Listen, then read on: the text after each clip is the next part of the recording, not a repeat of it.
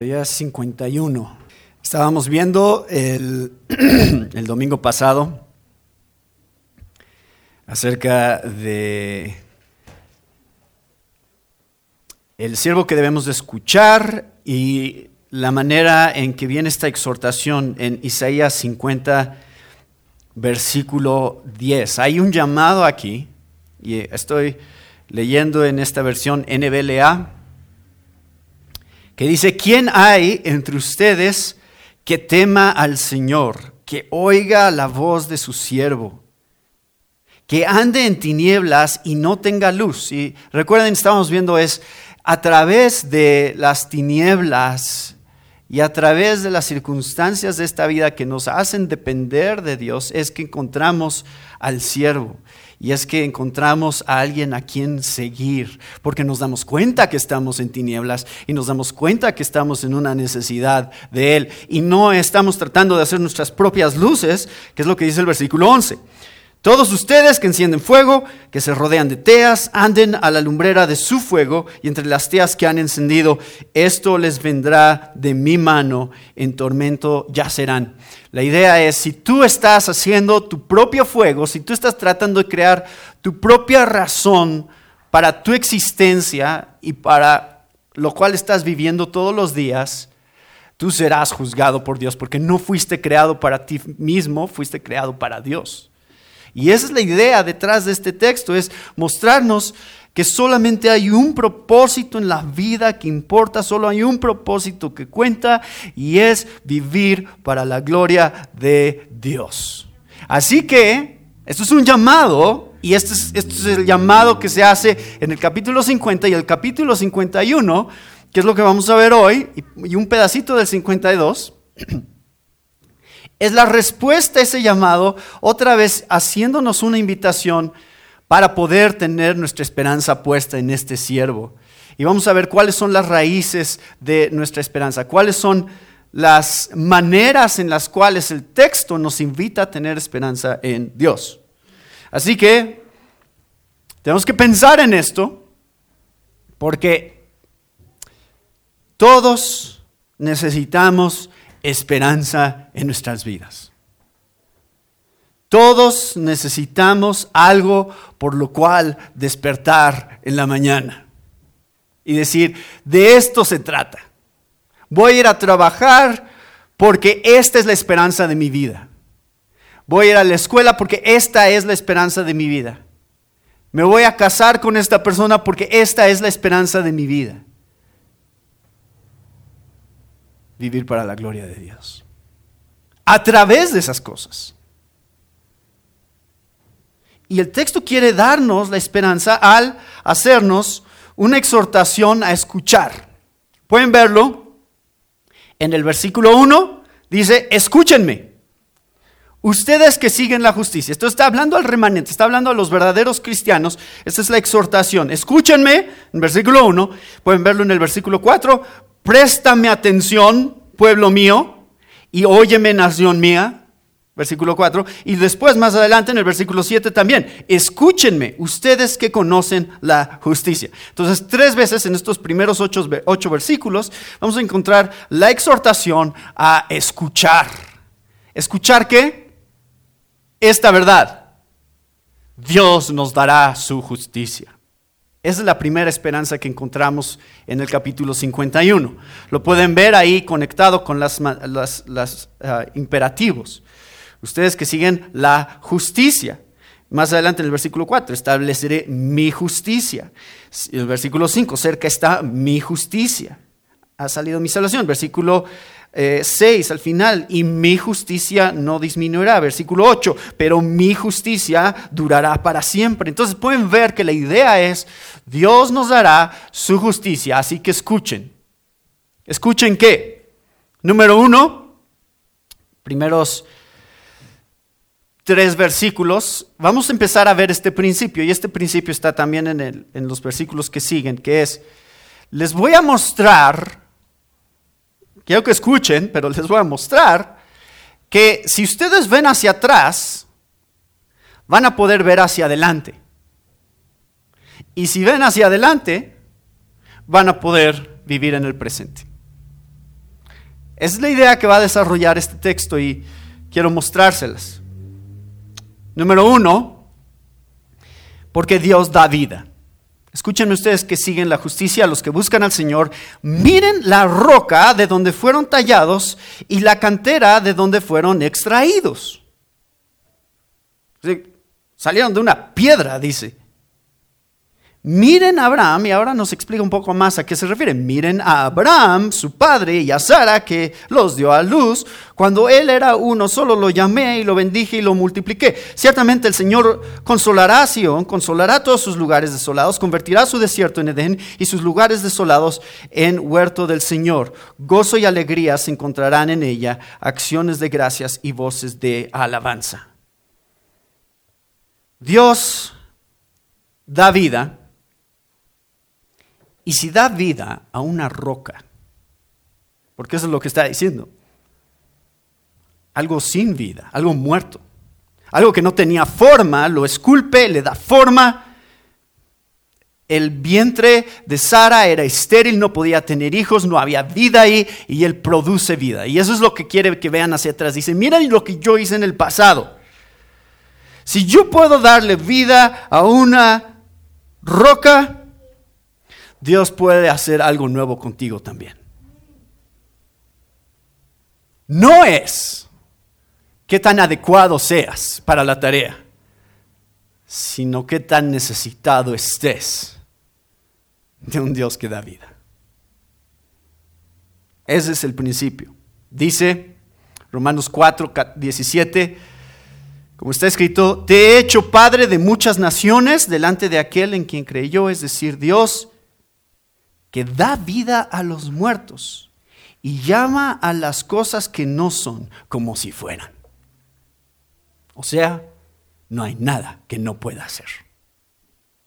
Vean al pasado y se van a dar cuenta que yo puedo hacer lo que yo quiera. Ahora, vean hacia adelante.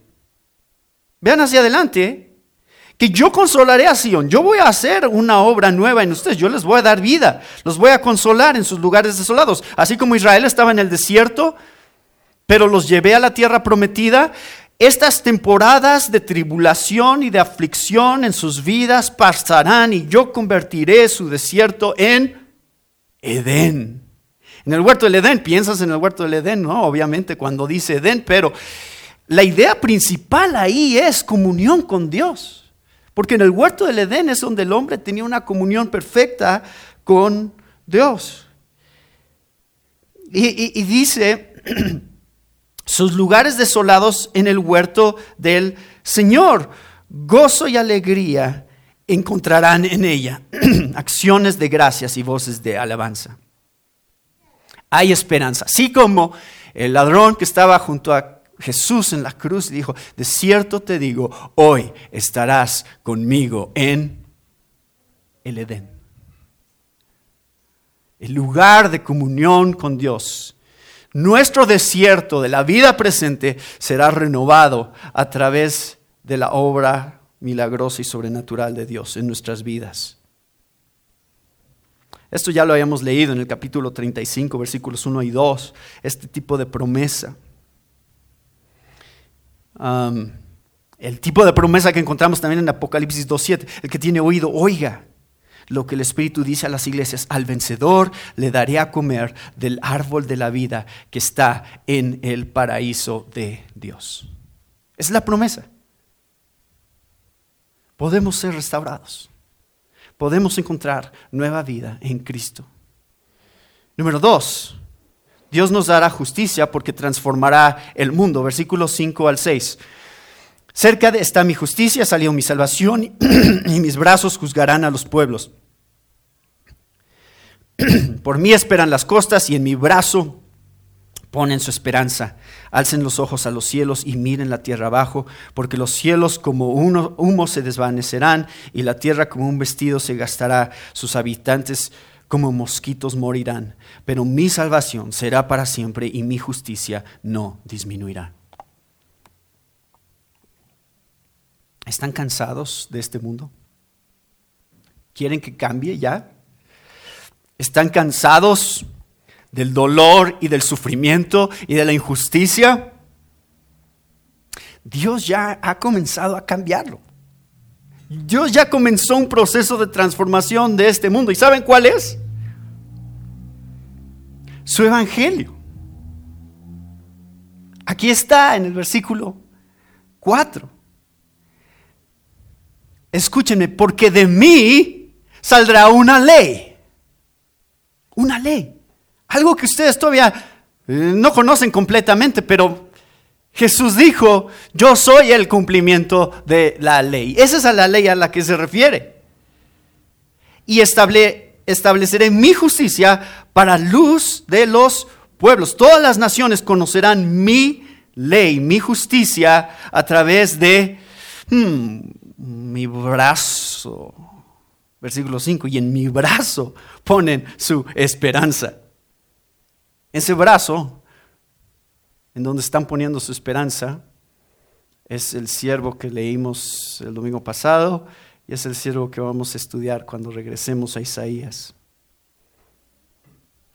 El siervo sufriente. Alcen los ojos a los cielos, miren la tierra abajo. Él no nada más traerá el evangelio a la tierra, sino que traerá una restauración permanente donde habrá cielos nuevos y tierra nueva cuando Él regrese por segunda vez, porque los cielos como humo se desvanecerán y la tierra como un vestido se gastará. Nuestra ropa no nos dura para siempre, ¿verdad? Tenemos que estar comprándola constantemente porque se acaba, empieza a tener hoyos y así es esta tierra y este mundo se está desvaneciendo. Dios lo restaurará pero mi salvación será para siempre. Hay un contraste aquí entre lo temporal y lo eterno. Nos quiere mostrar, miren, estas cosas de este mundo pasarán.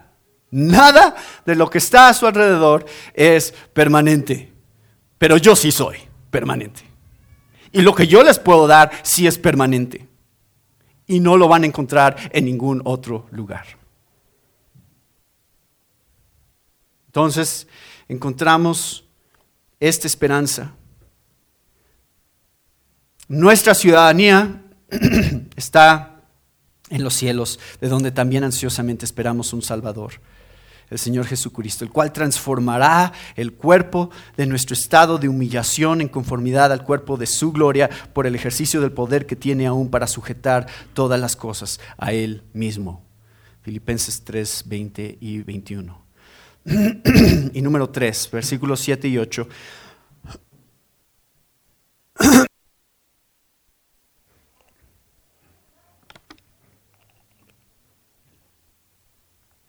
Perdón.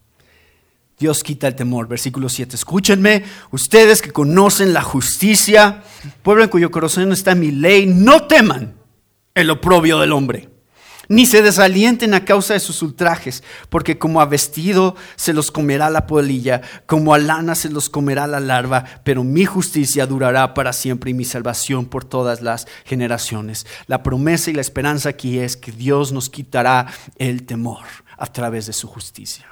Eso significa que no hay nada que tenemos que temer, porque Él está en control y Él siempre gana. Eso es lo que nos está diciendo. Esa es la promesa de Juan 16, 33. Estas cosas les he hablado para que en mí tengan paz. En el mundo tienen tribulación, pero confíen, yo he vencido al mundo. Y Romanos 8, 31 dice entonces, ¿qué diremos a esto? Si Dios está por nosotros, ¿quién contra nosotros? Esa es la promesa aquí. Y, quiero que vean entonces esta, esta dinámica. Vemos hacia atrás, vemos hacia adelante y ahora podemos vivir en el presente. Esa es la idea de lo que el Evangelio nos está presentando. Y de hecho, es lo que celebrábamos en la Santa Cena hace un rato. Esta es la sangre, esta es mi sangre del nuevo pacto. Y y les dice, esto es viendo hacia atrás, nosotros vemos hacia atrás, esto es la sangre que Jesús ya derramó por nosotros, históricamente ya sucedió. Hagan esto hasta que yo venga. Vean hacia atrás, vean hacia adelante. Hagan esto en memoria de mí. Todas las veces que se congreguen en el presente, vean hacia atrás, vean hacia adelante, podrán vivir en el presente. Así funciona la esperanza que hay en la palabra de Dios. Siguiente exhortación. Es esta siguiente sección, versículos 9 de este capítulo 51 hasta el capítulo 52, versículo 10. Entonces vamos a recorrerlo y vamos a ver algunos de los detalles que surgen aquí. Hay cuatro dobles imperativos que surgen en el texto. Lo pueden ver en el versículo 9. Despierta, despierta. Doble imperativo. Un, una, un énfasis sobre la importancia que tiene este mandamiento. Y luego, otra vez en el versículo 17, despierta, despierta. Y después en el capítulo 52, versículo 1, despierta, despierta. ¿Qué es a lo que tienes que despertar? A lo que dice el versículo 12. Porque el versículo 12, y lo van a ver ahí, por la, también la doble respuesta, son doble imperativo, doble respuesta al imperativo, dice el versículo 12, yo, yo.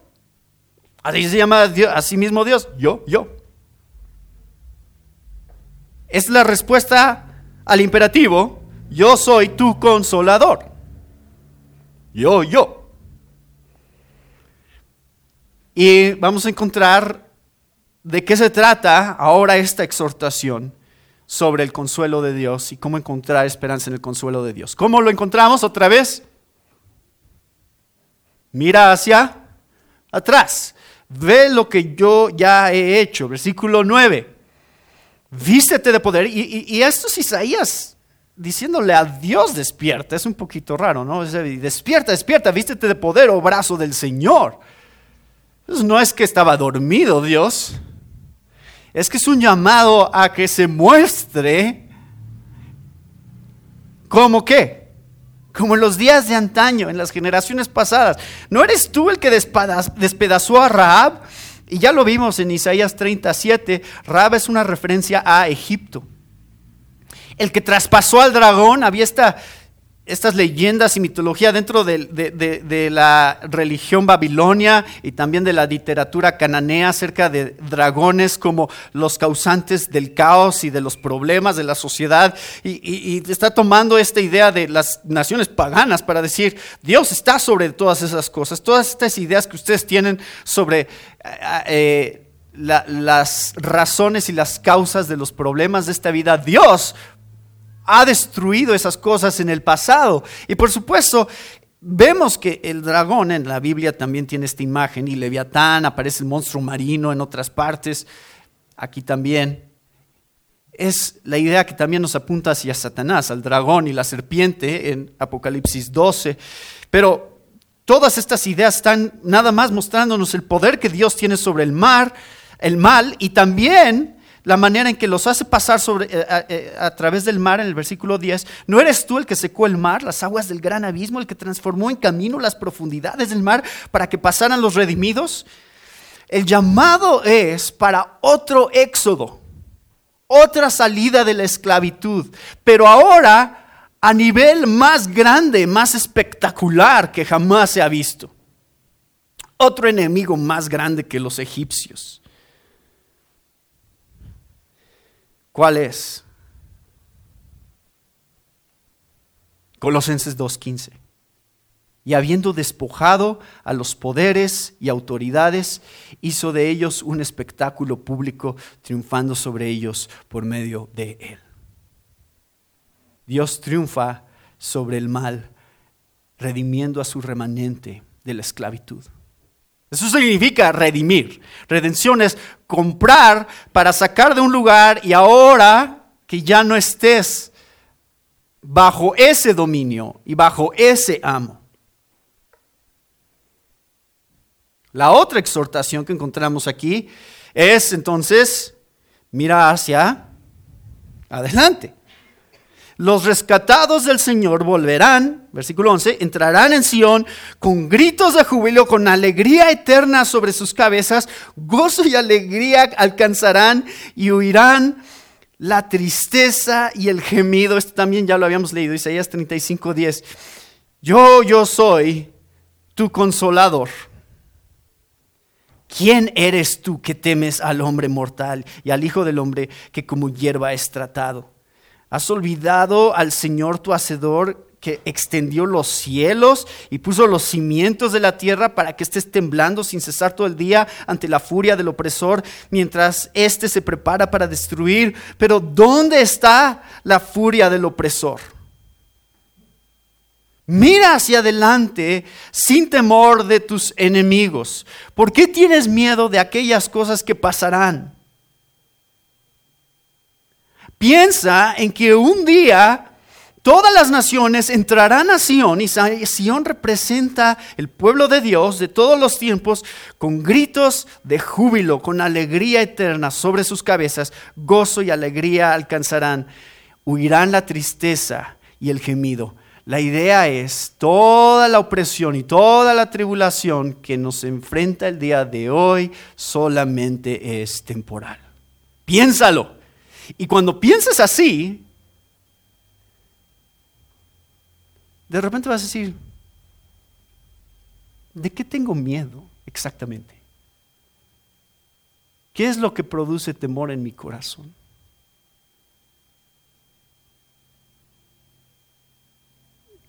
¿Cuál de estas cosas seguirán siendo una realidad después de que yo muera? Entonces pone en perspectiva la realidad de nuestra vida. Pone en perspectiva las cosas que parecen ser tan importantes ahorita. Porque un día el gozo será permanente y será eterno. Un día no habrá más tristeza, más llanto, ni más dolor. Salmo 118 dice, versículo 6, ¿qué puede hacerme el hombre? El Señor está por mí entre los que me ayudan, por tanto miraré triunfante sobre los que me aborrecen. Es mejor refugiarse en el Señor que confiar en el hombre. Es mejor refugiarse en el Señor que confiar en príncipes. ¿Te has olvidado ¿Qué clase de Dios tienes? ¿Te has olvidado que eh, tu Dios creó los cielos y la tierra y todo el universo y todas las cosas que ves? Ese es tu Dios. ¿De qué tienes miedo? ¿Qué cosa te, atemoriza y te hace, te, um, hace pensar que vas a perder al final?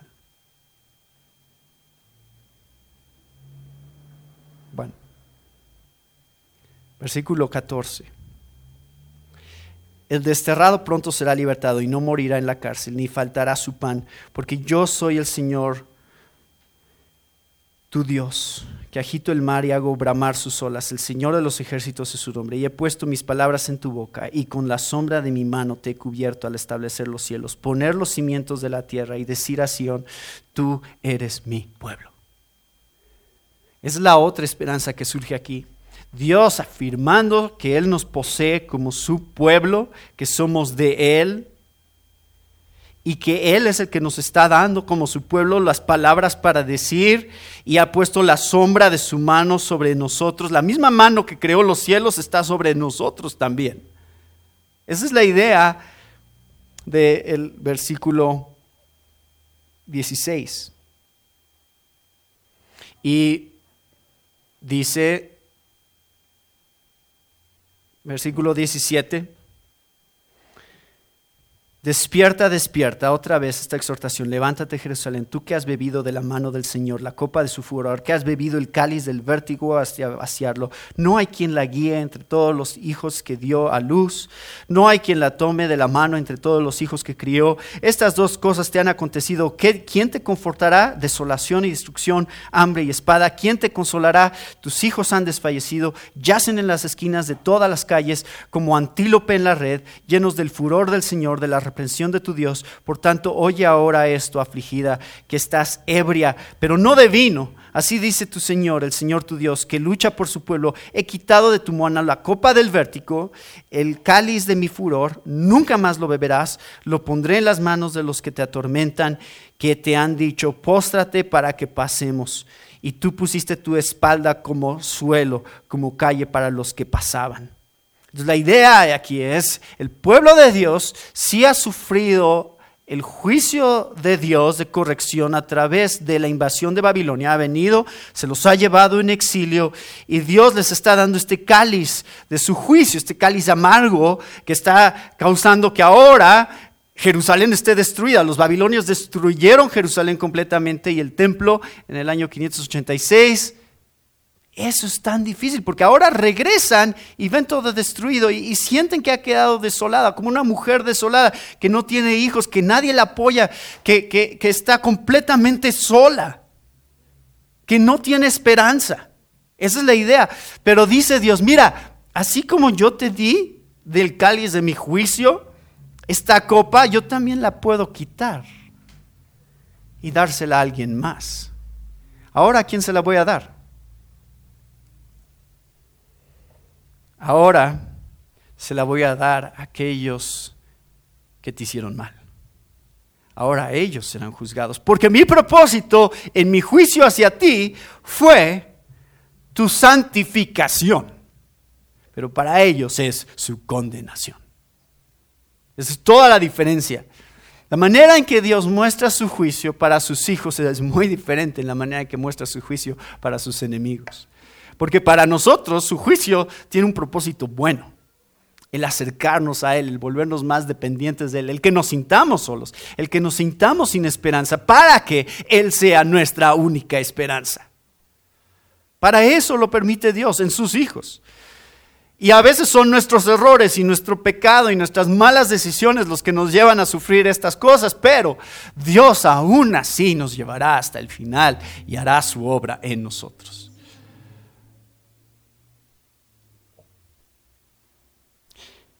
Y dice el versículo 1 del capítulo 52.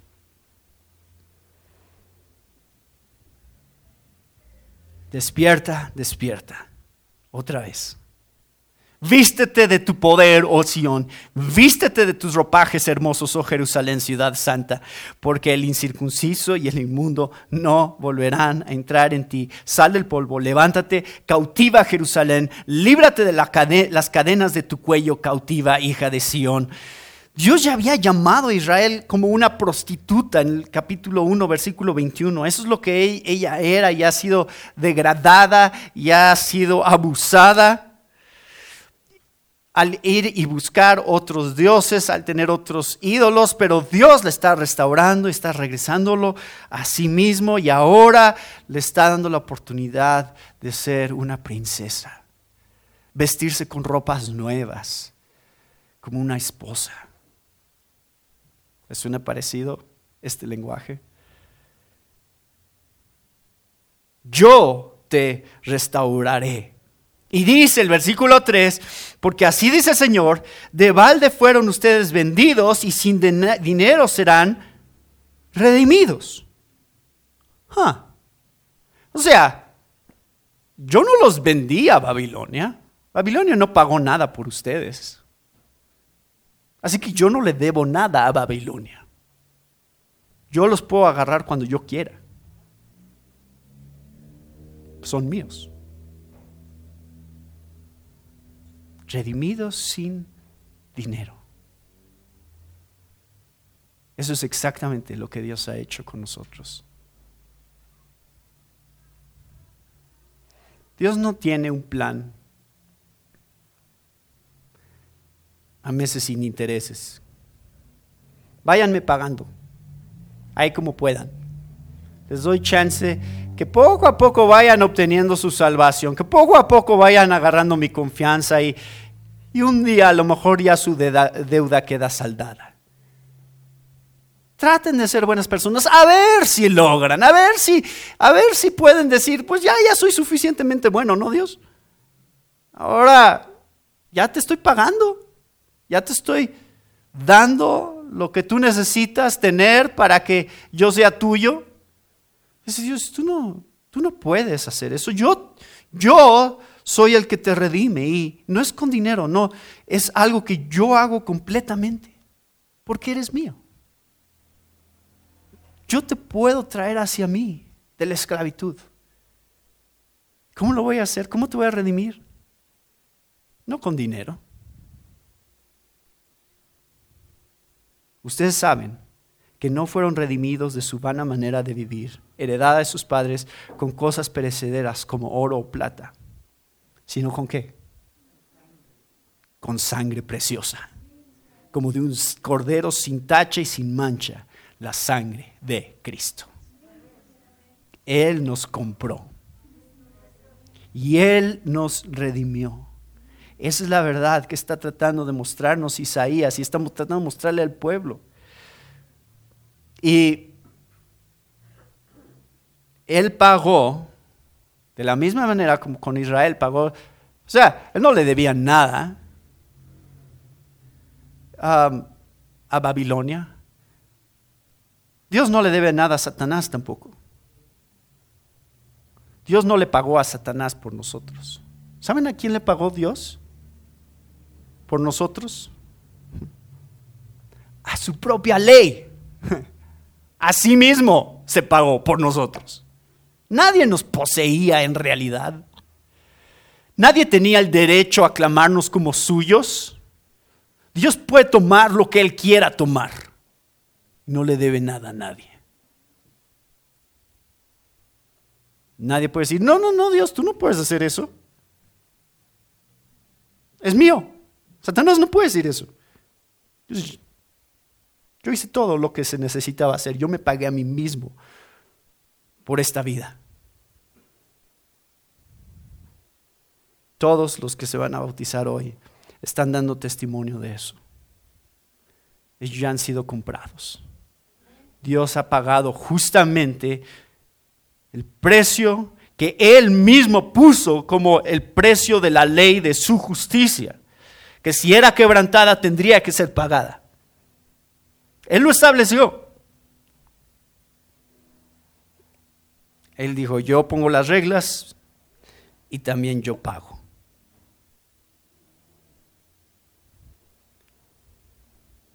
El último punto de este pasaje nos apunta al propósito por el cual Dios hace estas cosas. Dice, porque así dice el Señor Dios, mi pueblo descendió a Egipto al principio para residir ahí, después los asirios los oprimieron sin motivo. Y ahora, ¿qué hago yo aquí? declara el Señor, viendo que se llevan a mi pueblo sin causa. También declara el Señor, sus dominadores dan gritos y sin cesar mi nombre es blasfemado todo el día. Por tanto, por tanto, mi pueblo conocerá mi nombre, así que en aquel día comprenderán que yo soy el que dice, aquí estoy. Dios con nosotros. En aquel día, yo voy a hacer algo que van a decir, ah, sí, aquí está Dios. Él va a tener un representante que se va a mostrar, se va a encarnar y va a mostrarnos, va a hablar desde su parte y va a mostrarnos su voluntad y va a cumplir la ley de Dios a la perfección y nos va a mostrar que de esa manera Dios quiere tener comunión con su pueblo. Y aquí viene esta siguiente parte. Y ustedes ya conocen este pasaje. Qué hermosos son sobre los montes los pies del que trae buenas nuevas, del que anuncia la paz, del que trae las buenas nuevas de gozo, del que anuncia la salvación y dice a Sión, tu Dios reina. Este mensaje son buenas noticias, dice Isaías. El hecho de que Dios quiere redimir a su pueblo, que Dios quiere rescatarlos a pesar de que no lo merecen, a pesar de que ellos no pueden hacer nada para ser redimidos y Dios hace eso de todas maneras porque siempre tiene un remanente. Esos son razones para dar gritos de júbilo. Dice versículo 8, una voz una voz. Eso es como tienen que responder a estas noticias. Tus, centinelas están ahí en la ciudad esperando noticias. ¿Cómo va la guerra? ¿Quién ganó la guerra? ¿Qué pasó? ¿Si ya somos libres o no? Y, y, normalmente el que era el mensajero arriesgaba su vida para poder traer esas noticias porque lo trataban de matar para que no pudiera llevar las noticias los enemigos y él tenía que correr y escaparse y tratar de llegar a la ciudad y proclamar, sí, sí, ganamos. O más bien, en ese caso, si lo estaban tratando de matar, a lo mejor perdimos. Y luego su mismo pueblo lo mataba, si traía malas noticias. Imagínense. Qué motivación, ¿no? Para ir a llevarlas. Pero aquí son buenas noticias y eso causa que todo el pueblo, todos los que están desde las, desde las murallas viendo cómo se acerca el mensajero, gritan a una sola voz, gritan de júbilo, porque verán con sus propios ojos cuando el Señor restaure a Sion, porrumpan a una en gritos de júbilo lugares desolados de Jerusalén, porque el Señor ha consolado a su pueblo, ha redimido a Jerusalén. El Señor ha desnudado su brazo a la vista de todas las naciones y todos los confines de la tierra verán la salvación de nuestro Dios. Ese es el mensaje del Evangelio. ¿Cuáles son las buenas noticias para pecadores? Las buenas noticias no son que Dios nos ama.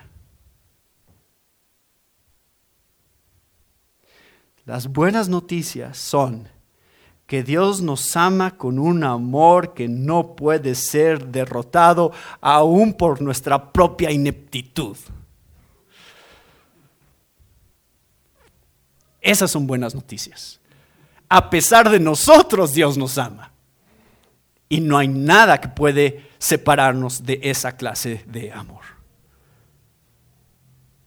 Y no es ese, de hecho, el resumen de el evangelio. Dios reina. Hay tres cosas que están en el texto, ¿verdad? Paz, salvación y la soberanía de Dios. Esas son las tres partes de la noticia. Pero el resumen central es, Dios reina. Eso es en realidad lo que estamos proclamando cuando proclamamos el Evangelio. Es el reino de Dios sobre esta tierra, que Dios cumplirá sus propósitos y que si tú crees en Cristo Jesús, y si tú te unes a Dios a través de la fe en Cristo Jesús y su obra en la cruz y su sacrificio perfecto, entonces tú también reinarás con Él. Ese es el mensaje. Tú puedes ser parte de lo que Dios está haciendo en esta humanidad. Tú puedes ser parte del reino presente y el reino futuro que Dios está estableciendo a través de su pueblo.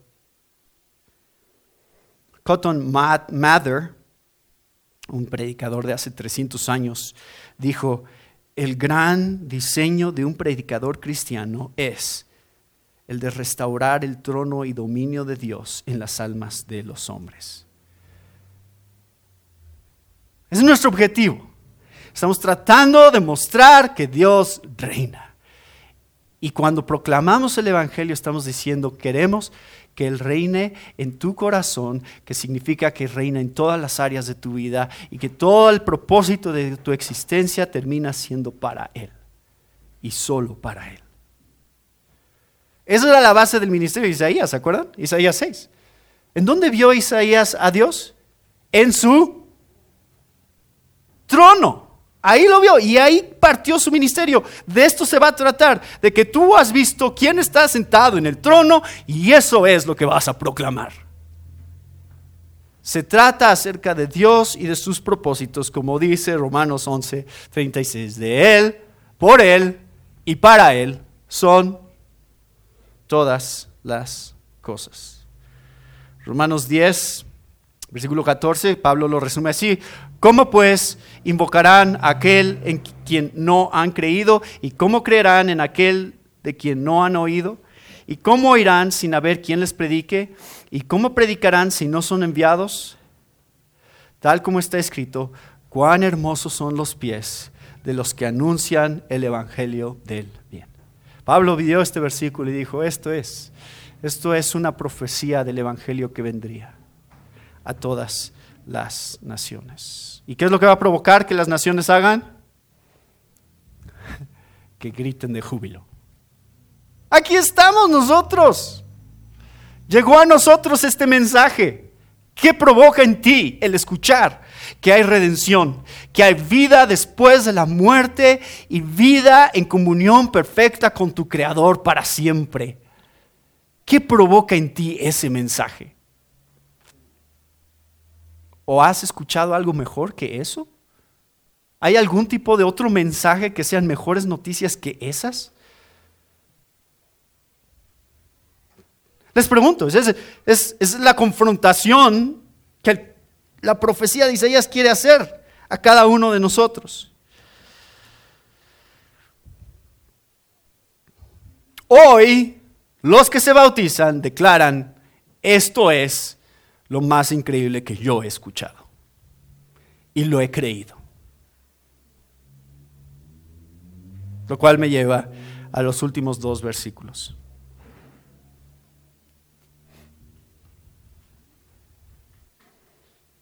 otro doble imperativo. Tenemos el imperativo despierta, despierta. Y ahora el imperativo es, versículo 11, apártense, apártense. ¿Apártense de qué? De la idolatría de Babilonia, de las cosas que los contaminan de Babilonia.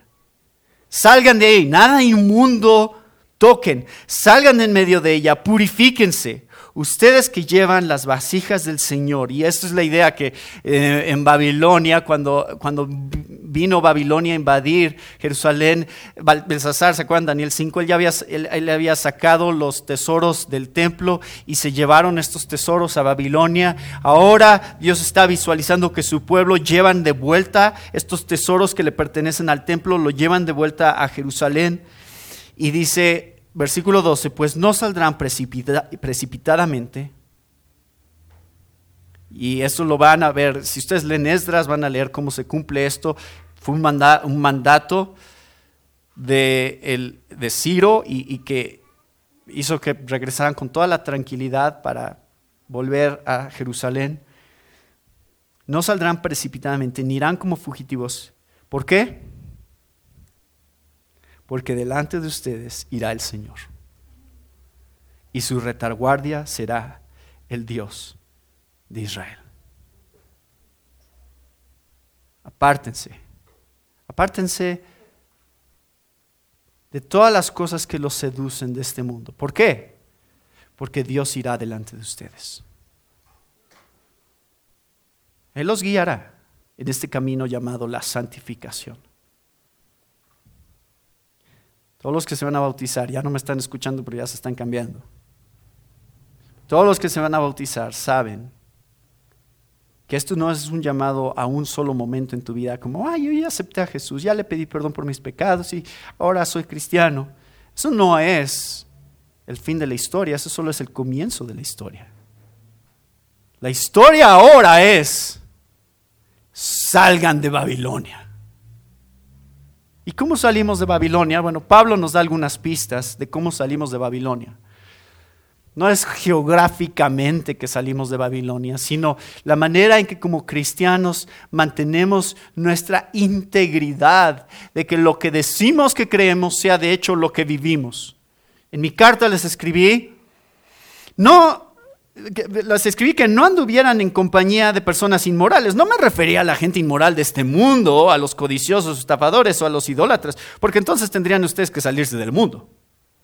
Sino que en efecto les escribí que no anduviera en compañía de ninguno que llamándose hermano, alguien que dice ser cristiano, y es una persona inmoral o avaro o idólatra o difamador o borracho o estafador, con esa persona ni siquiera coman pues, ¿qué he de juzgar yo a los de afuera? No juzgan ustedes a los que están dentro de la iglesia, pero Dios juzga a los que están fuera. Expulsen al, malvado de entre ustedes. 1 Corintios 5, 9 al 13. Pablo retoma esta idea Dice, están en el mundo, pero no son del mundo.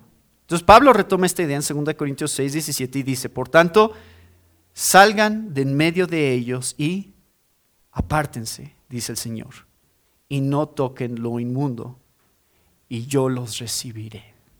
Entonces la santificación es esencial en la vida cristiana, no es opcional, es esencial. Ustedes tienen que ver la manera en que la esperanza que Dios trae a nuestras vidas, de que Él va delante de nosotros, hace posible que podamos vivir para su gloria en esta vida y en su justicia. Entonces aquí está la opción, Babilonia o Sion, eso es lo que le está diciendo.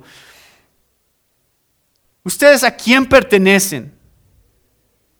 Ya no pertenecen a Babilonia, ahora pertenecen a Sion, la Jerusalén celestial. Esa es su verdadera ciudadanía, esa es su identidad. Así que ahora vivan como ciudadanos del reino de Dios. Muestren que esto es a quien pertenecen. Las vasijas que llevan, que muestran que esto es la herencia que Dios les ha dado, que traen de Babilonia. Esa es la muestra al mundo que ustedes me pertenecen a mí y que viven para mí. Pero que se vea, que no sea un secreto que toda la gente sepa, sí, ese es de Dios y vive para Dios y no hay nada más importante para él que Dios. Lo cual significa que vamos a luchar y vamos a pelear contra todo aquello que representa la identidad y la ciudadanía de este mundo. Por eso, en Apocalipsis 18:4 encontramos este llamado. Apocalipsis 18, nuestro mundo es llamado Babilonia y dice, y oí otra voz del cielo que decía, salgan de ella, pueblo mío, para que no participen de sus pecados y para que no reciban de sus plagas.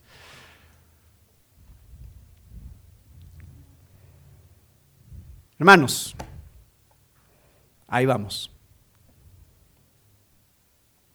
Es un camino difícil, pero Dios está delante de nosotros. Él va guiando el camino. Por eso es que Pablo dice, no es que lo haya alcanzado ya, o que ya haya llegado a ser perfecto, sino que sigo adelante a fin de poder alcanzar aquello para lo cual también fui alcanzado por Cristo Jesús. Hermanos, yo mismo no considero haberlo ya alcanzado, pero una cosa hago, olvidando lo que queda atrás, y extendiéndome a lo que está adelante, prosigo hacia la meta para obtener el premio del supremo llamamiento de Dios en Cristo Jesús. Somos como unos sacerdotes, porque somos un pueblo de reyes y sacerdotes que Dios ha establecido, que ahí vamos en un desfile, llevando en una procesión nuestras vasijas, que representan el tesoro que Dios nos ha dado en el Evangelio. Y ahí vamos en esta procesión y adivinen quién es nuestra escolta. Cristo Jesús.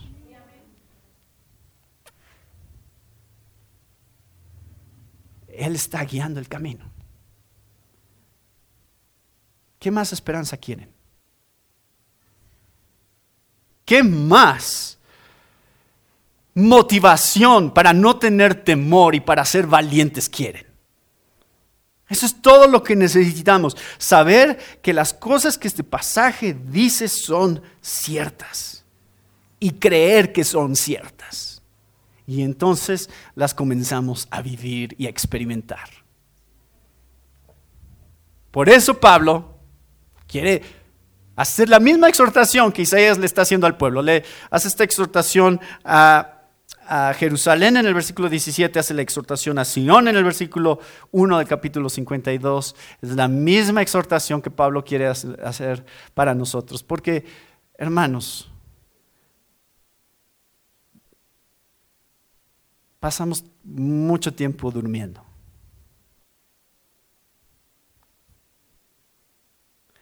Y cuando estás dormido no haces nada. Estás completamente inconsciente de todo lo que te rodea. Y aquí son estas verdades a las que Dios quiere despertarnos.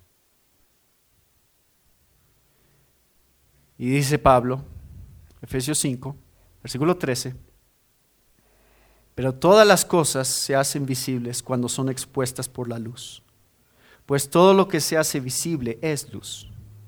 Por esta razón dice, despierta tú que duermes y levántate de entre los muertos y te alumbrará Cristo. Por tanto, tengan cuidado como andan, no como insensatos, sino como sabios, aprovechando bien el tiempo porque los días son malos. Tenemos que escuchar. Tenemos que despertar. Tenemos que apartarnos. Porque tenemos una misión y esa misión está encabezada por nuestro líder, Jesús. Y eso es lo que estamos celebrando hoy en el testimonio de todas las personas que están tomando este paso de obediencia. Señor, gracias por tu palabra y gracias porque podemos encontrar esperanza y ánimo. Estas son las raíces de nuestra esperanza, lo que tú ya has hecho por nosotros la manera en que nos estás guiando en el camino eterno. Señor, nosotros no podemos. Nosotros no tenemos la capacidad de hacer lo que es necesario, pero tú ya lo has hecho, así que queremos depender de ti, queremos que tú nos des tu justicia para poder andar en ella.